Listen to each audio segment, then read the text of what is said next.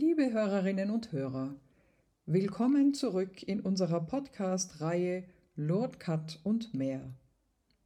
Nach der schönen Einführung der Folge 31 will ich in den kommenden Folgen 32 bis 35 mit Ihnen den Rosenkranz einmal ein wenig anders beten. Ich habe viele Jahre gebraucht, bevor ich dieses Gebet entdeckt habe und lieben gelernt habe.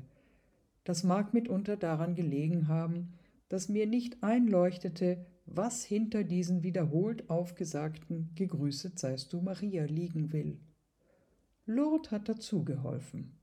In Lourdes haben die Dame und Bernadette zusammen den Rosenkranz gebetet, weil die Dame das Kind zu ihrem Sohn führen wollte und sie gemeinsam auf das Leben Jesu geblickt haben. Die Dame, das haben Sie in den vorigen Podcasts schon gelernt, war die Jungfrau Maria. Die Geheimnisse des Rosenkranzgebets sind tatsächlich Etappen aus dem Leben Jesu von der Verkündigung des Engels Gabriel im freudenreichen Rosenkranz über die Leidensgeschichte Jesu im schmerzhaften Rosenkranz bis zu seiner Auferstehung, Pfingsten und schließlich die Krönung seiner Mutter Maria im Himmel, im glorreichen Rosenkranz. Der heilige Papst Johannes Paul II.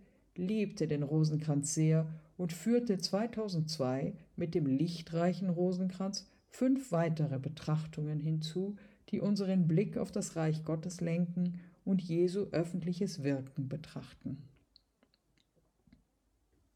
Wie also betet man den Rosenkranz lebendig? Das Leben Jesu zu betrachten, schön und gut. Doch kann das auch ganz schön fern liegen und die Versuchung abzuschweifen und ins reine Aufsagen zu fallen, ist tatsächlich gegeben. Deshalb schlägt uns der heilige Johannes Paul II. vor, in die Abfolge der Geheimnisse alle Ereignisse einzuschließen, die unser Leben ausmachen.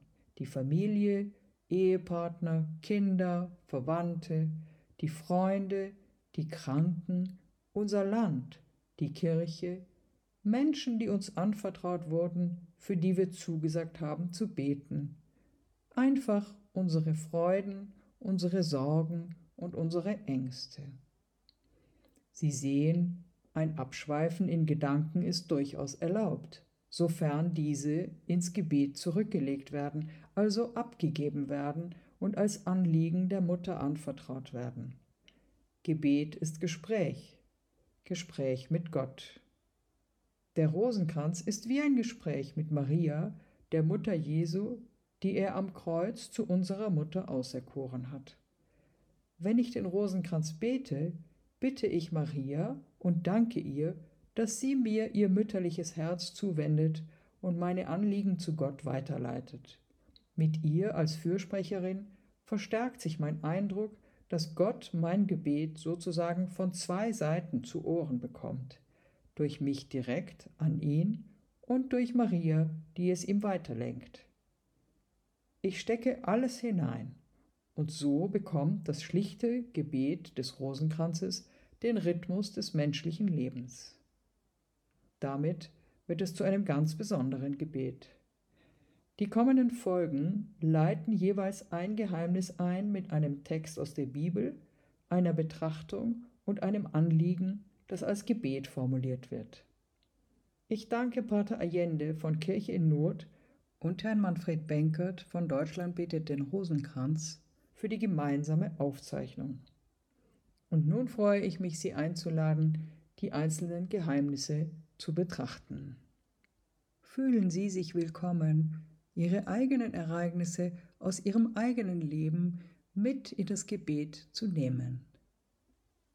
Erstes lichtreiches Geheimnis, der von Johannes getauft worden ist. Aus dem heiligen Evangelium nach Lukas. Johannes sagte zum Volk, ich taufe nur mit Wasser. Es kommt aber einer, der stärker ist als ich. Ich bin es nicht wert, ihm die Schuhe aufzuschnüren. Er wird euch mit dem Heiligen Geist und mit Feuer taufen. Zusammen mit dem ganzen Volk ließ auch Jesus sich taufen.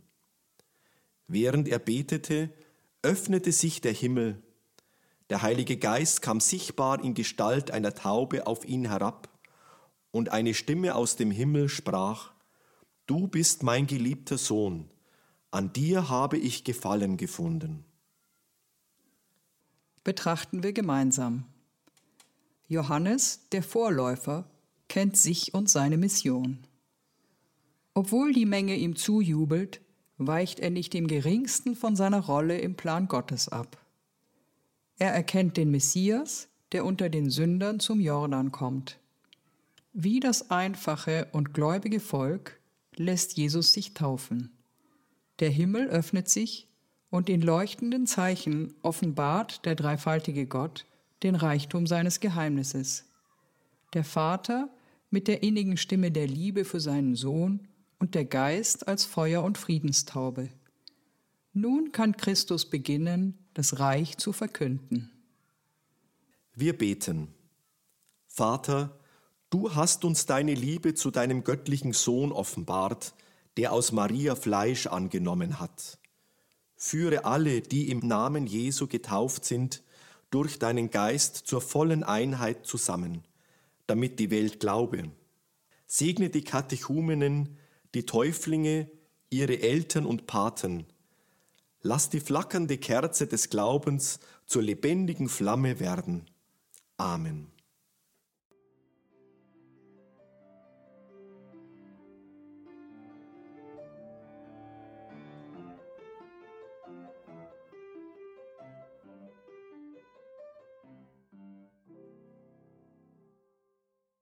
Zweites lichtreiches Geheimnis der sich bei der Hochzeit in Kana offenbart hat. Aus dem heiligen Evangelium nach Johannes. In Kana fand eine Hochzeit statt. Die Mutter Jesu war dabei. Auch Jesus und seine Jünger waren eingeladen. Als der Wein ausging, sagte Maria, Sie haben keinen Wein mehr. Jesus erwiderte, Was willst du von mir, Frau? meine Stunde ist noch nicht gekommen. Sie sagte zu den Dienern, was er euch sagt, das tut. Jesus sagte, füllt die Krüge mit Wasser, bringt es dem Verantwortlichen für das Festmahl. Dieser sagte zu dem Bräutigam, jeder setzt zuerst den guten Wein vor, doch du hast ihn bis jetzt zurückgehalten. So tat Jesus sein erstes Zeichen, er offenbarte seine Herrlichkeit und seine Jünger glaubten an ihn. Betrachten wir gemeinsam. Das erste Wunder ist nicht die Heilung eines Kranken. Mit seinem ersten messianischen Zeichen sorgt er für das Gelingen eines Hochzeitsfestes. Er wandelt 600 Liter Wasser in Wein und offenbart die Fülle der Freude, die er bringt. Seine Mutter nennt er Frau wie am Kreuz deutet er auf sie als die neue Eva neben ihm, dem neuen Adam. Die Fürbittmacht seiner Mutter bewirkt, dass er seine Stunde vorwegnimmt. Sie gibt uns das Programm christlichen Lebens vor. Was er euch sagt, das tut. Der Glaube der Apostel entzündete sich in Kana. Wir beten.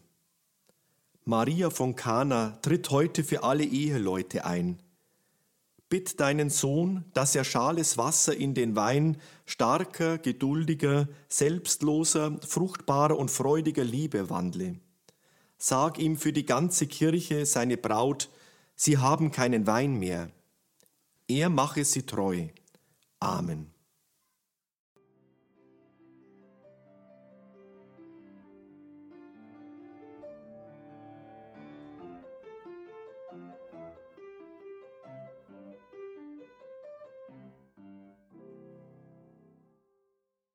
Drittes lichtreiches Geheimnis, der uns das Reich Gottes verkündet hat. Aus dem heiligen Evangelium nach Markus. Nachdem man Johannes ins Gefängnis geworfen hatte, ging Jesus wieder nach Galiläa. Er verkündete das Evangelium Gottes und sprach, Die Zeit ist erfüllt, das Reich Gottes ist nahe, kehrt um und glaubt an das Evangelium. Betrachten wir gemeinsam. Der heilige Vater Johannes Paul II. erläutert diese Passage aus dem Markus-Evangelium mit leuchtenden Worten. Jesus kündigt das Kommen des Reiches an. Er ruft zur Bekehrung auf, indem er denen die Sünden nachlässt, die sich ihm mit demütigem Vertrauen nähern. Er ruft zur Bekehrung auf, indem er denen die Sünden nachlässt, die sich ihm mit demütigem Vertrauen nähern. Dies ist der Beginn seines Dienstes des Erbarmens. Er übt ihn weiterhin aus bis zum Ende der Welt, besonders durch das Sakrament der Versöhnung. Wir beten. Herr Jesus Christus, deine Braut, die Kirche, setzt deine Verkündigung des Reiches fort. Die Zeichen der Zeit rufen uns zur Neuevangelisierung auf.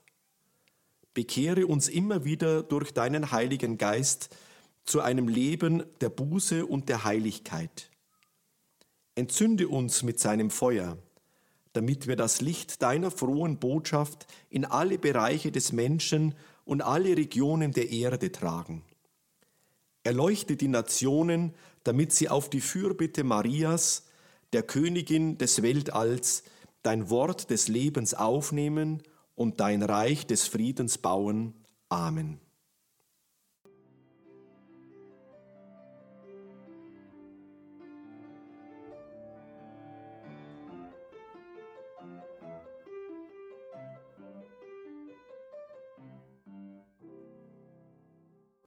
Viertes lichtreiches Geheimnis der auf dem Berg verklärt worden ist.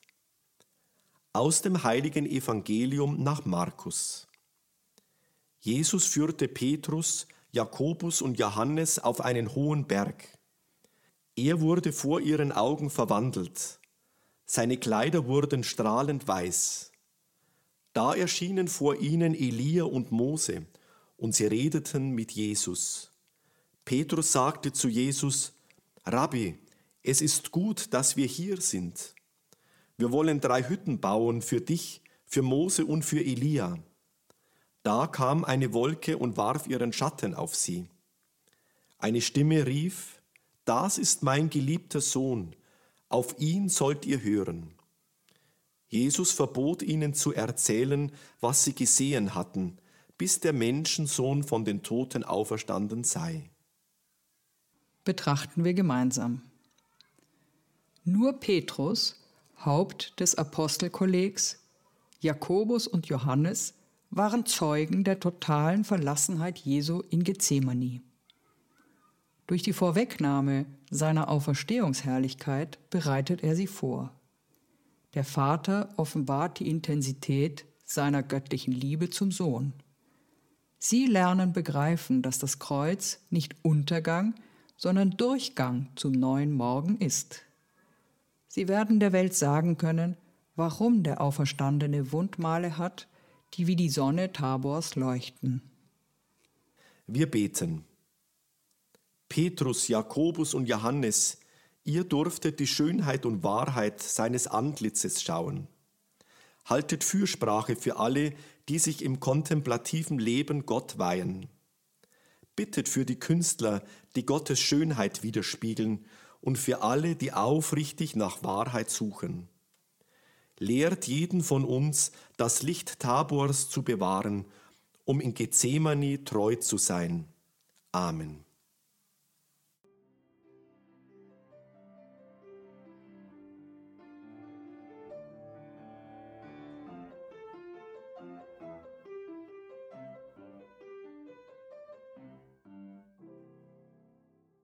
Fünftes lichtreiches Geheimnis, der uns die Eucharistie geschenkt hat. Lesung aus dem ersten Korintherbrief. Ich, Paulus, habe vom Herrn empfangen, was ich überliefert habe. Jesus nahm in der Nacht, in der er ausgeliefert wurde, Brot, sprach das Dankgebet, brach das Brot und sagte, Das ist mein Leib für euch. Tut dies zu meinem Gedächtnis. Nach dem Mahl nahm er den Kelch und sprach, Dieser Kelch ist der neue Bund in meinem Blut. Tut dies, so oft ihr daraus trinkt, zu meinem Gedächtnis. Denn so oft ihr von diesem Brot esst und aus dem Kelch trinkt, verkündet ihr den Tod des Herrn, bis er kommt. Betrachten wir gemeinsam. Die Eucharistie ist Quelle, Mitte und Gipfel christlichen Lebens. In ihr preist der Sohn den Vater im Heiligen Geist. Sie erneuert unsere Erlösung, aktualisiert sie im Heute unserer Geschichte und ist Vorwegnahme des himmlischen Gastmahls. Jesus setzte sie ein, als er uns im Erlösungsopfer seine Liebe bis zur Vollendung erwies. Er stiftete das Priestertum, damit das Gedächtnis seines Erbarmens fortdauere. In den Früchten der Erde und der menschlichen Arbeit nimmt die ganze Schöpfung teil. Wir sind eins im Leib und Blut. Er ist das Paschalamm für das Leben der Welt, Speise auf dem Weg, treue Gegenwart in unseren Gotteshäusern. Wir beten. Gott, Heiliger Geist, wie deine Kraft den Schoß der Jungfrau Maria befruchtete, wandelst du bei jeder Eucharistiefeier Brot und Wein. Mach auch unseren Alltag die Last und Freude der Arbeit aller Menschen zu einer Gabe, die den Vater des Erbarmens lobt. Amen.